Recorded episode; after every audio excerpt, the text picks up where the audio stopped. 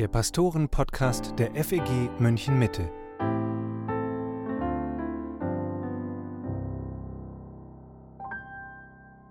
Hallo und herzlich willkommen zum Pastoren-Podcast mit Matthias Mockler und mit Matthias Lohmann. Wir sprechen über geistliche Disziplinen und in den letzten Wochen haben wir schon übers Bibellesen, übers Beten, über den Gottesdienst und über den Dienst an anderen nachgedacht. Und wir haben überlegt, warum sind diese Dinge wichtig und wie kommen wir in die Umsetzung. Klar ist, wir verdienen uns damit nichts bei Gott. Es geht darum, das neue Leben, das er uns geschenkt hat, zu gestalten und durch verschiedene Disziplinen zu wachsen und so Jesus ähnlicher zu werden. Heute geht es um eine weitere Disziplin und ich gebe gleich am Anfang zu, mit der tue ich mich persönlich am schwersten. Wir sprechen übers Fasten. Mein Problem damit ist gar nicht, dass ich nicht mal eine Mahlzeit auslassen kann. Das fällt mir sogar relativ leicht. Aber als geistliche Disziplin ist mir Fasten doch eher fremd. Das habe ich auch noch mal in der Vorbereitung auf diesen Podcast gemerkt. Und vielleicht ist unser Gespräch deshalb auch für mich eine Chance, das noch mal zu durchdenken und in Zukunft etwas anders an das Thema ranzugehen. Matthias, vor uns liegt ja jetzt die Fastenzeit, eine ganze Zeit, die so überschrieben ist, von Aschermittwoch bis Ostern. Da verzichten viele auf liebgewonnene Dinge, zum Beispiel Schokolade oder Alkohol oder auch Fernsehen. Gibt ja alles Mögliche, auf was man da verzichten kann. Ist das mit Fasten gemeint, wie uns das die Bibel beschreibt? Nein. Die Bibel beschreibt uns Fasten erst einmal fast ausschließlich als ein Verzicht auf Nahrung, vor allem Essen, teilweise auch aufs Trinken. Ähm, das angeordnet zu besonderen Feiertagen im Alten Testament, äh, nicht für Aschermittwoch bis Ostern, da sehen wir das nicht. Ähm, wir sehen es eher bei besonderen Anlässen und wie gesagt in einer gewissen Regelmäßigkeit durch die äh, jüdischen Feiertage oder besondere Feiertage. Ähm, es gibt allerdings auch zumindest Andeutungen von anderen Formen von Fasten. Die werden da nicht konkret so benannt, aber wir sehen, dass, dass Daniel äh, von bestimmten Speisen Abstand hält, nämlich den Speisen des Königs nicht, im Exil, um sich da nicht zu verunreinigen. Wir sehen, dass im 1. Korinther 7 zum Beispiel gesagt wird, dass für eine Zeit und um sich dem Gebet hinzugeben, auch Ehepartner sich einander enthalten können, äh, ist auch eine Art Fasten, wird aber beides nicht so genannt. Von daher Fasten erstmal grundsätzlich ist eher einfach ein Verzicht auf Nahrungsaufnahme. Okay, es geht also um den Verzicht auf Essen in erster Linie. Jetzt kann ich ja fasten, um abzunehmen. Ich kann fasten, um meine persönliche Disziplin zu steigern. Ich kann auch fasten, um gut vor anderen dazustehen, die dann sagen, toll, wie der das durchzieht, das könnte ich ja gar nicht. Das sind ja aber alles keine Gründe, die wir in der Bibel fürs Fasten finden. Was wären denn gute Motive, Dinge, wo die Bibel sagt, deshalb sollt ihr fasten? Das ist ein guter Grund. Genau, ich glaube, das ist schon mal äh, grundsätzlich, dass wir eben erkennen, die Bibel nennt uns äh, Fasten fast immer in Kombination mit bestimmten Zielen, die wir damit anstreben. Ist also auch nichts, was wir einfach so tun als eine Routine, äh, so wie wir Abendmahl feiern oder so. Ähm, nein, hier geht es eigentlich immer darum, dass was Besonderes äh, damit im Sinn ist. Sehr zentral sehen wir, dass es das Gebet stärken soll. Ja, so wird Fasten am meisten erwähnt im Zusammenhang mit Gebet. Äh, und ist dabei dann Ausdruck von besonders ernstem Gebet. Also wir, wir wenden uns Gott zu und wollen uns aller anderen Dinge entsagen, um uns bewusst ganz auf Gott auszurichten und in ihm äh, unsere Erfüllung zu finden. Wir sehen in der Bibel immer mal wieder auch Fasten mit dem Wunsch um Wegweisung von Gott. Auch da geht es wohl mehr darum, dass wir uns darauf konzentrieren wollen, genauer zu erkennen, was Gott will. Ja, so sehen wir das zum Beispiel in Apostelgeschichte 14, wo Paulus und Barnabas von den Ältesten der Gemeinde eingesetzt wurden als Missionare, nachdem sie gebetet und gefastet hatten. Und dann haben sie dem Herrn sie anbefohlen. Wir sehen Fasten als einen Ausdruck von Trauer, vor allem oft auch über, über eigenen Ungehorsam. Ganz prominent sicherlich die, die Stelle, wo es nicht mal Juden sind, nämlich im Buch Jona, äh, wo die Menschen in Nineveh, nachdem Jona ihnen das kommende Gericht ankündigt, ähm, ein großes Fasten ausrufen lassen. Der König lässt das ausrufen und die, die Leute in Nineveh äh, bekennen so, dass sie äh, sich schuldig wissen äh, und trauern über ihre eigene Sünde und haben die Hoffnung, dass Gott vielleicht auch ihre Trauer, ihre Buße anerkennt und sie annimmt. Und ähnliches sehen wir in anderen Bibelstellen auch. Also das kann ein legitimer Grund sein. Äh, was andere Dinge, die wir noch sehen, ist zum Beispiel, dass man fastet konkret mit der Bitte um Gottes Eingreifen, um seinen Schutz. Ja, das äh, sehen wir gerade im Alten Testament immer mal wieder. Wir haben ein prominentes Beispiel auch von Esther, die darum bittet, dass die äh, Menschen für sie beten und fasten sollten, ähm, so dass sie dann zum König hingeht, in der Hoffnung, dass der König ihr gnädig ist und sie so zu ihm kommen kann. Auch da wirklich das inständige Gebet verbunden mit Fasten in Vorbereitung dieses mutigen Schrittes. Äh, und es kann ein Ausdruck von besonderer Hingabe an Gott sein. Äh, das sehen wir da, wo Jesus gesegnet wird. Da sehen wir die Prophetin Hannah, ähm, die auch äh, sich Gott hingibt und diente Gott mit Fasten und Beten Tag und Nacht. Also so sehen wir verschiedene Aspekte. Wie gesagt, ganz oft das Fasten in enger Verbindung mit Gebet. Und es geht dann eben um eine ganz besondere Ausrichtung auf Gott. So habe ich das auch nochmal verstanden, jetzt als ich da auch nochmal einige Stellen mir angeschaut habe. Ich habe dann auch so gedacht, man macht sich da ja auch bewusst, es gibt was, was ich sogar noch dringender brauche als das Essen jeden Tag. Also ich kann ja wirklich über Tage und sogar Wochen ohne feste Nahrung auskommen. Das geht ja. Aber im Fasten sage ich, ohne Gott kann ich gar nicht leben. Und ähm, oft haben wir es ja eigentlich genau andersrum, dass wir denken, naja, auf Gott kann ich ja mal, das kann ich ja mal hinten anstellen. Ich kann dann irgendwann mal wieder Bibel lesen und beten, aber ich brauche jetzt was zu essen. Und das ist eigentlich verkehrt gedacht. Genau, und oft wissen wir das eigentlich auch, dass es andersrum ist, dass wir sagen, jeder Atemzug ist letztendlich etwas, was Gott uns geben muss. Äh, wenn Gott nicht will, dann stehen wir morgen früh nicht mehr auf. Wir wissen das irgendwie schon, aber wir leben oft eben so ganz anders und gerade durch solche Zeiten des Fastens und der Zuwendung zu Gott im Gebet äh, machen wir uns das doch sehr bewusst und erkennen unsere Abhängigkeit von Gott auch an. Damit manipulieren wir ihn nicht irgendwie dahin, dass er uns jetzt gibt, was wir wollen, äh, sondern wir helfen uns eigentlich selber in der Anerkennung, wer Gott ist und kommen eine richtige Haltung vor ihn. Und ich denke schon, dass, dass Gott auch gefällt und dass er ein solches Gebet verbunden mit Fasten auch oft gerne erhört, wie er grundsätzlich Gebet gerne erhört, weil er sich freut, wenn seine Kinder zu ihm kommen und anerkennen, dass sie ihn brauchen und seine Hilfe brauchen. Fasten kommt ja nicht nur im Alten Testament vor, sondern auch ganz häufig im Neuen Testament. Wir sehen, Jesus hat gefastet. Er geht in der Bergpredigt auch fest davon aus, dass seine Jünger fasten. Er sagt in Matthäus 6, wenn ihr fastet, dann schaut nicht so drein wie die Heuchler. Also wir beten, wir geben Almosen und wir fasten eben auch. Kann es sein, dass uns gerade das Fasten ein bisschen abhanden gekommen ist? Also in der Tradition, in der ich groß wurde, da gab es eigentlich nur das Fasten in der Zeit vor Ostern. Und sonst kenne ich eigentlich auch nicht viele, die überhaupt fasten, geschweige denn regelmäßig fasten, so wie es die Bibel beschreibt. Ja, also erst einmal, wie gesagt, ich glaube nicht, dass die Bibel zwingend ein regelmäßiges Fasten vorschreibt. Äh, Jesus sagt ja nicht, dass wir das in einer bestimmten Regelmäßigkeit tun müssen. Tatsächlich in diesem Abschnitt äh, in der Bergpredigt geht es darum, wie wir geistliche Disziplin ausüben, wenn wir sie ausüben. Jesus sagt nichts dazu, wie oft oder wie viel Almosen wir geben sollen oder wann oder wie wir beten sollen. Er sagt, mit welcher inneren Haltung wir es tun sollen. Wobei ich da jetzt eben schon sagen würde, also wir gehen fest davon aus, dass Almosen geben, was spenden, dass das Fest dazugehört, genauso das Beten. Das heißt, irgendwo hat das Fasten seinen Platz. Ja, ja, genau. Nur die Frage eben nach der Regelmäßigkeit. Das war für mich mehr die, die Frage. Äh, dass Jesus davon grundsätzlich ausgeht, ist richtig. Er sagt ja auch in Markus 2, Vers 20, äh, dass äh, die Zeit kommen wird, wenn der Bräutigam von ihm genommen ist, dann werden sie fasten an, jenem Tage. Äh, damit deutet er darauf hin, sagt, dass seine Jünger fasten werden, wenn er aufgefahren ist in den Himmel oder wenn er gekreuzigt ist, wenn er gestorben ist und wahrscheinlich aber noch mehr nach seiner Himmelfahrt. Also von daher ist Fasten etwas, von dem Jesus ausgeht, davon ausgeht, dass es stattfindet. Von daher ist es eine gute Sache. Trotzdem müssen wir uns klar machen, es gibt eben auch falsche Motive. Es geht hier nicht um reinen Asketismus. Ähm, die Bibel verdeutlicht, das Essen von Gott ist es eine gute Gabe, die wir mit dankbarem Herzen genießen dürfen. Es gibt auch in der Bibel keine vorgeschriebenen Fastenzeiten, zumindest nicht im Neuen Testament. Fasten soll eben auch nicht etwas sein, was wir einfach tun, um besonders fromm rüberzukommen. Und ich, es klingt ja in der Bergpredigt auch ein bisschen so, als wenn Jesus genau eine solche Haltung auch kritisiert. Ähm, wir können ihn damit auch nicht beeindrucken ja, oder uns etwas verdienen.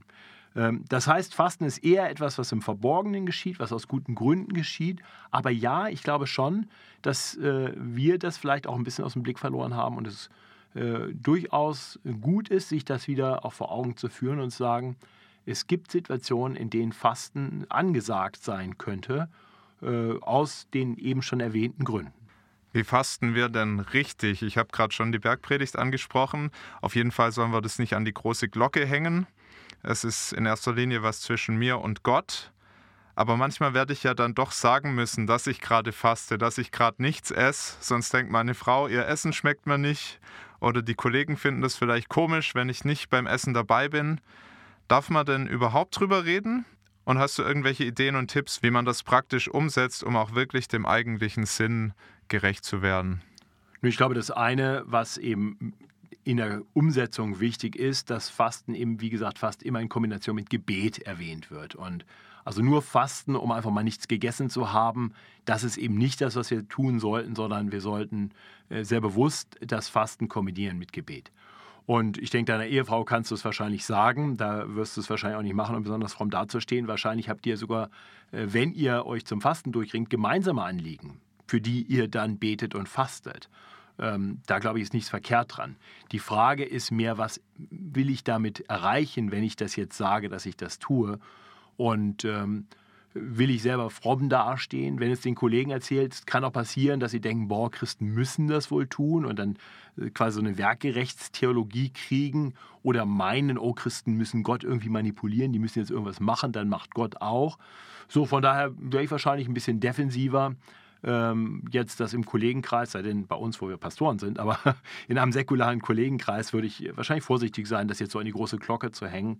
Und ich würde dann sagen, wie fasten wir richtig? Nun, ich fange klein an und ich glaube, das geht dann schon, dass wir einfach sagen, wir essen mal einfach bewusst keinen Mittag und nehmen uns die Mittagpause zum Beten. Äh, das sehen wir tatsächlich auch in der Bibel ähm, im Buch Richter äh, lesen wir zum Beispiel, dass sie bis zum Abend fasteten. Also das war dann kein tagelanges Fasten, sondern das war dann wohl mal für einen halben oder einen Zweidritteltag oder so keine Nahrungsaufnahme. Ganz bewusst in der Hinwendung zu Gott mit Gebet.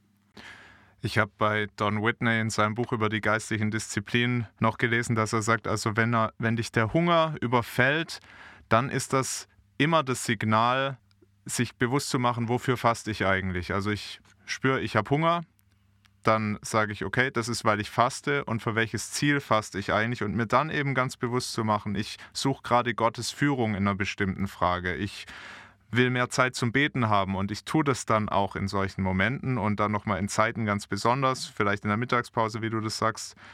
Und eben auch, um mir bewusst zu machen, es gibt noch was Größeres als das Essen, meine Beziehung zu Gott. Manche fasten ja, um Gott dazu zu bewegen, was zu tun. Das hast du gerade auch schon angesprochen, dass das nicht das Ziel sein kann, dass wir ihn damit dann umstimmen, dass jemand anders gesund wird oder dass eine eingefahrene Situation aufgebrochen wird. Passiert sowas auf unser Fasten hin manchmal doch? Und was kann ich erwarten und was vielleicht auch nicht, wenn ich faste?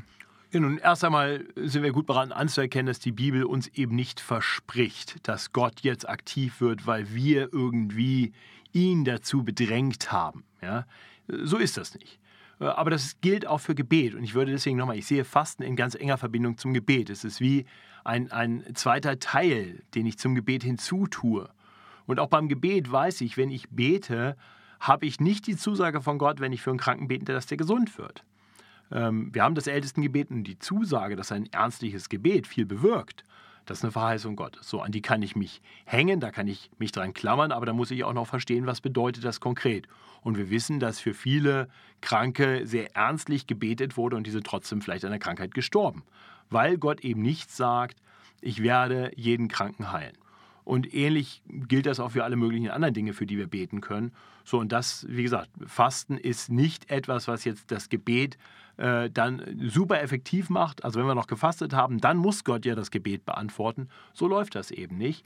Andererseits wissen wir auch, dass Gott ein liebender Vater ist, der sich freut, wenn seine Kinder im Gebet zu ihm kommen. Und er ist ein Vater, der sich auch freut, wenn er sieht, die Kinder meinen es wirklich ernst. Die plappern nicht nur schnell ein Gebet runter, sondern die nehmen sich bewusst Zeit, sie fasten, sie konzentrieren sich ganz auf ihn, wenden sich ihm zu und bitten ihn.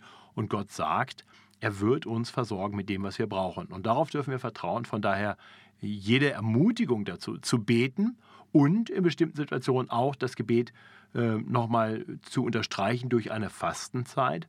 Das ist eine gute Sache, die Gott gefällt. Und die er ehren wird auf seine Art und Weise. Aber wie gut, dass Gott sich nicht manipulieren lässt, sondern sein guter Wille geschieht.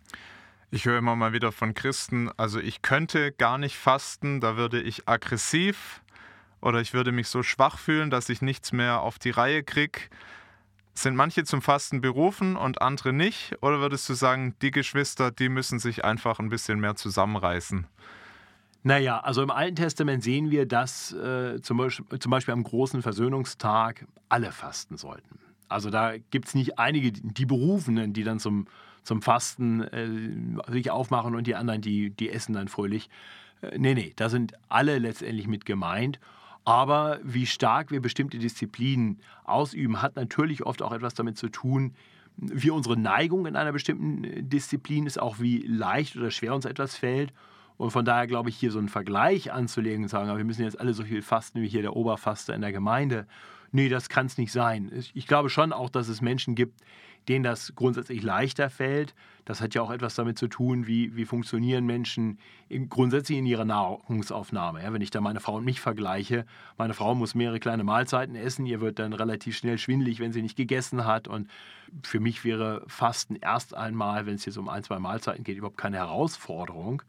Nur nochmal, die Frage ist ja auch gar nicht, lasse ich meine Mahlzeit ausfallen, sondern tue ich das bewusst in Hinwendung zu Gott. Und dann wird es vielleicht doch eher eine Herausforderung. Ähm, aber von daher, ich würde sagen, ja, manchen fällt es leichter als anderen. Im Alten Testament sehen wir, dass es aber keine Berufung dazu im engeren Sinne gibt. Und von daher würde ich sagen, äh, auch wenn es dir vielleicht schwerer fällt in konkreten Situationen, probier es doch mal aus. Und dann ist es vielleicht einfach nur eine Mahlzeit bei der du mal bewusst sagst, das Mittagessen lasse ich jetzt mal bewusst ausfallen heute, um mir die Zeit zu nehmen, wo ich sonst Mittag essen würde, um noch intensiver zu beten. Ähm, probier es einfach mal aus. Und wenn du merkst, ich kriege es jetzt wirklich nicht hin und mir wird schwindlig und ich, mir wird schwarz vor Augen, ja, dann ist halt. Es ist kein Gebot. Es ist eine Einladung, es ist ein Privileg der Kinder Gottes. Äh, ich glaube aber, hier haben wir auch eine Freiheit zu sagen, okay, dann, dann eben nicht. Hast du sonst vielleicht noch ein paar Tipps oder einen Tipp für Leute, die sagen, also ich interessiere mich dafür, ich sehe auch biblische Gründe, warum ich fasten sollte. Ich möchte das mal machen, aber ich habe es noch nie ausprobiert und ich fühle mich da auch ein bisschen überfordert. Wie kann ich loslegen? Wie gesagt, ich würde tatsächlich einfach mit kleinen Dingen anfangen. Das ist immer hilfreich. Wir haben ja da auch bei anderen geistlichen Disziplinen schon drüber gesprochen. Wenn man das Ziel zu hoch hängt, ähm, dann ist das Scheitern vorprogrammiert. Äh, und von da würde ich sagen, Mensch, also wenn du gerade merkst, ich habe vielleicht auch ein Thema, wo ich wirklich auch ins Gebet gehen will, vielleicht eine bestimmte Sünde in deinem Leben, gegen die du ankämpfen willst und merkst, ich scheitere immer wieder, um bewusst zu sagen, ich wende mich mal Gott ganz bewusst zu und, und ringe im Gebet darum bitte ihn, mir hier wirklich zu helfen und zeige, ich meins auch wirklich ernst. Es ist nicht nur so dahergesagt und deswegen faste ich mit. Und dann mach das doch, dass du dir vielleicht sagst, ich, ich nehme mir äh, einfach mal das Mittagessen und vielleicht nicht jeden Tag in der Woche, sondern ich, ich gucke mal, wo im Wochenplan ich auch ruhige Mittagszeiten habe, wo es sich anbietet, das zu tun und finde zwei, drei Wochentage zum Beispiel, wo ich dann einfach mal während der Mittagszeit bewusst nicht esse, sondern mir einen Ort suche, wo ich beten kann. Äh, vielleicht gehst du spazieren und betest auf dem Spaziergang oder wenn alle in die Kantine gehen, dann bleibst du einfach in deinem Büro zurück und betest. Such dir so äh, eine Möglichkeit. Von daher würde ich sagen, fang klein an, such dir eine konkrete Situation, wo du auch sagst, hier macht Sinn. Also nicht einfach so, jetzt fasse ich halt mal, damit ich das auch mal gemacht habe, sondern gibt es gerade etwas in deinem Leben, wo du sagst, das ist wirklich so ein typischer Moment, wo wir in der Bibel sehen, dass Leute beten und fasten. Und dann mach das, probier das einfach mal aus. Wenn du Größeres vorhast, äh, dann kann es durchaus auch sinnvoll sein, dass du vielleicht mal dir erstmal einen ärztlichen Rat holst, wie du das am besten angehst. Äh, ich habe auch schon von Leuten gehört, die sich dann wirklich Probleme eingehandelt haben, weil sie zum Beispiel auf Essen und Trinken verzichtet haben für eine längere Zeit. Äh, und das ist nicht gut für den Körper. Also den ganzen Tag nicht zu trinken, ist ein ernsteres Thema. Das kann man auch mal machen, aber da sollte man sich dann entsprechend darauf vorbereitet haben. Und ähm, nur nicht zu essen ist einfacher, aber auch da gibt es bestimmte Dinge, die man bedenken sollte. Da findest du im Internet äh, ganz viele Ratgeber, Fasten. Ich habe vor Jahren hier in der Gemeinde mal einen mitverteilt, als wir mal hier, einen, damals nannten wir das Felsenabend gemacht haben zu geistlichen Disziplinen. Und ein Thema war da auch Fasten. Äh, und da habe ich gesagt, hier, das ist mal so ein Guideline, wie man das vielleicht mal angehen kann. Ähm, genau, also da gibt es genug Ratschläge. Aber wie gesagt, ich würde klein anfangen und nicht gleich sagen, ja, die nächsten zwei Wochen esse ich mal gar nichts. Und der Verzicht auf Trinken, das ist ja super selten. Also das findet man kaum in der Bibel. Gibt es auch, aber das Normale ist ja wirklich zu sagen, ich lasse Mahlzeiten aus. Genau, also das ist eher selten. Es gibt schon, also in manchen Fällen ist es auch nicht ganz eindeutig vom biblischen Beleg her, ob das jetzt Essen und Trinken oder nur Essen meint. Aber äh, genau, also gerade die langen Fastenzeiten beziehen sich eigentlich immer nur aufs Essen. So, jetzt habe ich einen Eindruck, wie das aussehen kann und manch anderer auch, der das bisher vielleicht noch nie angepackt hat und auch gesagt hat, Fasten, das ist für mich kein Thema. Wir haben gesehen, es ist wichtig. Wir haben gesehen, es braucht gute Gründe auch dafür. Wir machen das nicht, um ein bisschen gesünder zu sein und fitter zu werden. Das äh, kann auch ein Grund sein zu fasten, aber es ist nicht ein biblisches Fasten. Das ist dann keine geistliche Disziplin. Ganz genau, es ist Disziplin, aber keine geistliche Disziplin. Danke, Matthias. Und das war der Pastoren-Podcast. An die Hörer noch die Einladung, wenn du Fragen oder Feedback für uns hast, dann schreib uns gern. Unsere E-Mail-Adresse lautet pastoren-podcast.fegmm.de und du findest sie auch nochmal in der Podcast-Beschreibung. Wir hören uns nächsten Samstag wieder, wenn du magst. Danke, dass du zugehört hast und Gottes Segen.